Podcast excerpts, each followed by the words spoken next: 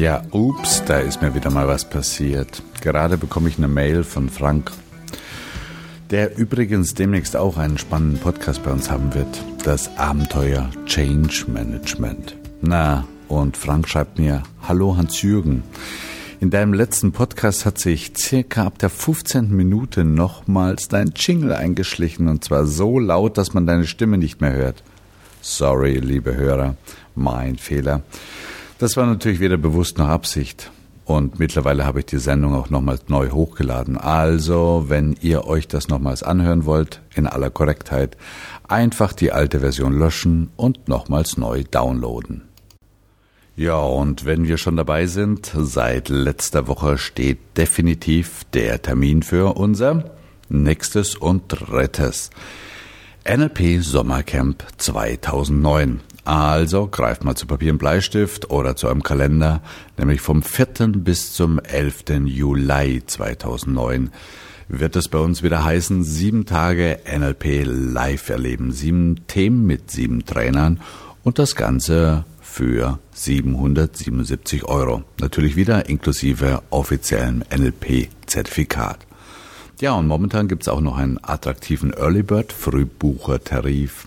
Also zögert nicht allzu lange. Alle Infos gibt's unter www.nlp-sommer-camp.de. So, aber nun herzlich willkommen zum dritten und letzten, na schauen wir mal, Teil unserer kleinen Einführung in das Modell der Transaktionsanalyse. Jo, bevor wir uns so spannenden Dingen wie Rabattmarken und Gefühlsmaschen äh, nähern, hier nochmals ein kurzer Überblick, was bisher passiert ist. Wie du dich vielleicht noch erinnern kannst, hat uns Eric Byrne und Thomas Harris mit der Transaktionsanalyse ein wirklich sehr, sehr ordentlich strukturiertes Modell hinterlassen, mit dem man sich A selbst und sein eigenes Verhalten und B so manchen Kommunikationsablauf einfach besser verstehen kann. Die TA, Transaktionsanalyse also, gliedert sich in vier Teile. Erstens die Strukturanalyse, die wir damals im ersten Teil dieser Sendereihe besprochen haben. Hier geht es irgendwie also darum, welche der drei grundsätzlichen Persönlichkeitsanteile, das Eltern, Kind und Erwachsenen-Ich, gerade in uns so dominant sind. Ja, und damit auch unser Verhalten bestimmt, was man recht anschaulich als Schneemann aufzeichnen kann. Ach übrigens, irgendwie schien ich je in jener ersten Sendung den Eindruck erweckt zu haben, wir NLPler hätten so unsere Probleme mit der TA. Hm, ich mag da nicht für andere Kollegen sprechen, aber ich mag die TA. Nicht nur, weil sie so sauber strukturiert ist, sondern weil es auch eine ganze, ganze Menge gemeinsamer Sichtweisen zwischen TA und NLP gibt. Was bitte nicht heißen soll, dass ich alles so unterschreiben würde, was die TAler so behaupten. Aber ich glaube, die TA ist ein wirklich nützliches Modell und wie jedes Modell stellt es manche Aspekte in den Vordergrund und andere führen eben eher ein Schattendasein. Ja, wie im NLP auch. Basta. So, in der zweiten Sendung haben wir dann die zwei Schneemänner, pardon, die verschiedenen Persönlichkeitsanteile zweier Menschen miteinander kommunizieren lassen was zum Beispiel besonders bei gekreuzten oder verdeckten Transaktionen schnell mal in die Hose gehen kann. Also, soweit so gut. Heute mag ich euch zur Abrundung noch ein wenig davon erzählen, wie man mehr im Erwachsenen-Ich bleiben kann und warum Menschen gerne Rabattmarken sammeln. Und vielleicht einen kleinen Einblick in den dritten Teil der TA, nämlich in die Spielanalyse. Ja, und für all diejenigen nochmals der Tipp, Nämlich für die, die das Ganze nochmals ausführlich nachlesen möchten, stelle ich gerne ein 60-seitiges E-Book zur TA. Nochmals bis zur nächsten Sendung zum Sonderpreis von 3 Euro im Shop zum Download zur Verfügung. Okay, wie kann ich also mehr in meinem Erwachsenen-Ich bleiben? Hm, da stellt sich zunächst mal die Frage, warum sollte ich das überhaupt? Was macht das für einen Sinn? Es macht doch, auf jeden Fall dem einen oder anderen, ihre Spaß, mal so richtig im freien Kind zu sein und bar jeglicher Vernunft so richtig die Sau rauszulassen, oder? Na, wenn du so argumentieren würdest, hättest du wirklich kein Problem mit einem übermächtigen Eltern-Ich. Gratulation. Ich rede da eher von so manchem Turborationalisten, dem es wirklich hin und wieder mal gut tun würde, wieder Kontakt, mehr Kontakt zu seinem freien Kind und damit auch zu seinen Gefühlen zu bekommen. Und diese auch auszudrücken, ohne dauernd den Kritiker sofort auf den Plan zu rufen. Ja, das könnte ein Ziel sein. Aber hier geht es um was anderes. Unser Erwachsenen-Ich entwickelt sich weitaus später als das Kind und das Eltern-Ich. Ist auch irgendwie logisch. Und nach Byrne scheint es ein Leben lang Schwierigkeiten zu haben, diesen Vorsprung der anderen beiden wieder einzuholen. Eltern- und Kind-Ich scheinen also irgendwie unsere neuralen, neuronalen Hauptleitung besetzt zu haben. Und die Konsequenz? Im Alltag reagieren die beiden weitaus schneller auf Reize, wie zum Beispiel verbale Angriffe. Und unser erwachsenes Ich hat dann das Nachsehen. Das Resultat ist dementsprechend. Entweder schenken wir dem, der uns da gerade angegriffen hat, so richtig ein, oder wir kuschen allzu schnell. Hinterher, mit etwas Distanz, tut's uns dann leid, entweder dem anderen gegenüber oder uns selbst. Und wir hätten gerne anders reagiert, wenn wir denn anders hätten reagieren können. Nämlich vielleicht kontrolliert aus unserem Erwachsenen-Ich. Ich denke, das ist Grund genug, sich mal kurz damit zu beschäftigen, wie wir dieses Ich, also das Erwachsenen-Ich, etwas mehr aus dem Dornröschenschlaf holen könnten. Hm, ein Schritt, um das Erwachsene-Ich mehr zu stärken, ist, sei wachsam wenn Kind oder Eltern-Ich ihre Waffen schärfen. Heißt, in dem Moment, in dem mir bewusst wird, ah, jetzt ploppt doch gleich mein K oder mein E hoch, wäre schon eine Menge gewonnen. In dem Moment, in dem ich mich also selbst ertappe, aha, das ist doch wieder mal mein freies Kind, das da am Spielen ist, kann ich, wenn ich will, verhindern, dass irgendwelche emotionale Wallungen in unkontrollierte Zustände ausarten. Also hier mein Beispiel. Vor ein paar Wochen war ich mit einem Freund mit dem Motorrad in den Alpen unterwegs. Hm, ich kann euch sagen, trockene Straßen, Kaiserwetter und fast nix los.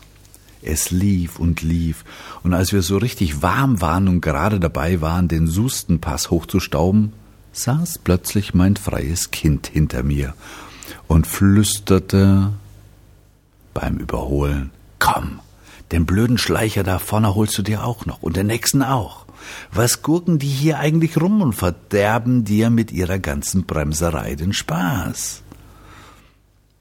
Aber wenn du schon ein paar Jahre Moped gefahren bist und auch überlebt hast, weißt du, jetzt ist eigentlich Zeit für eine Kaffeepause, um diesem kleinen, netten Teufelchen im rechten Ohr wieder mal sein Mütchen zu kühlen. Okay, ich denke, ihr wisst, was ich meine. Hier noch ein paar Tipps zu einem starken Erwachsenen-Ich. Erstens. Lerne dein Kind-Ich kennen, seine verwundbaren Stellen, seine Ängste und auch, wie in diesem Beispiel, seinen Übermut. Zweitens, lerne dein Eltern-Ich besser kennen, mit all seinen Verboten und seinen unverrückbaren Grundsätzen. Und drittens, zähle innerlich bis zehn. Ja, da das Erwachsenen-Ich meist eine Zeit braucht, um zu kapieren, was da gerade läuft. Ich habe euch noch versprochen, ein paar Worte über Rabattmarken zu verlieren, also das, was die Thealer Rabattmarken kleben nennen. Ja, vielleicht kennst du das. Du hast dich über irgendjemand geärgert und statt ihm frank und frei zu sagen, hey, das hat mich aber ziemlich geärgert, schluckst du das aus irgendeinem Grund hinunter und machst gute Miene zum bösen Spiel. Das geht einmal gut, vielleicht auch ein zweites Mal, vielleicht sogar ein halbes Jahr, aber irgendwann hast du den Kanal gestrichen voll. Beziehungsweise dein Rabattmagenheft ist vollgeklebt. Und jetzt knallst du dem knallst du es dem, der dich da immer wieder geärgert hast, beziehungsweise der, der die letzte Rabattmarke verursacht hat, mit viel Getöse auf dem Tisch. Genau dieses Phänomen nennen die Thealer treffend das Sammeln von psychologischen Rabattmarken. Ja, was in gut Deutsch nichts anderes heißt, als dass wir negative Gefühle so lange aufbewahren, bis genügend davon da sind.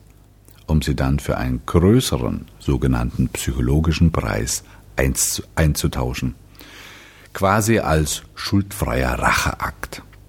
Hm, und wenn ihr so wollt, entstehen Rabattmarken quasi so als Abfallprodukt ganz normaler Transaktionen, also in der alltäglichen Kommunikation mit anderen Menschen.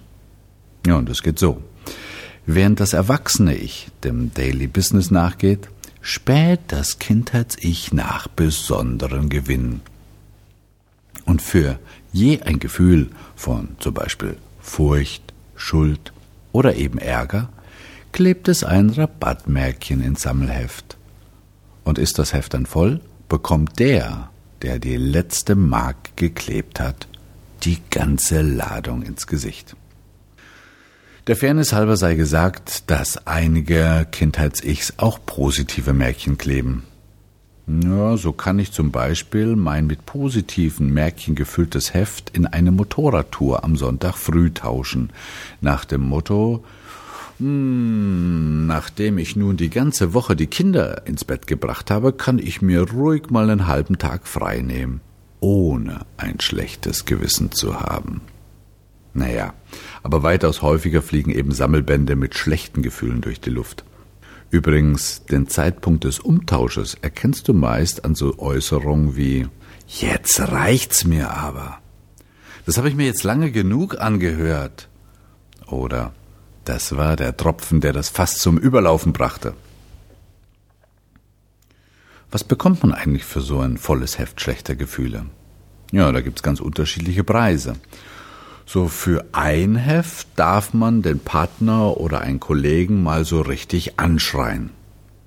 Für zehn volle Hefte, hm, da kann man sich schon ein bisschen mehr erlauben. Zum Beispiel einmal fremdgehen oder im Job vier Wochen herunterschalten in den freizeitorientierten Schongang. Ja, und für hundert volle Hefte lässt sich locker eine Scheidung rechtfertigen oder sogar eine kleine Psychose. Das Prinzip ist immer das gleiche.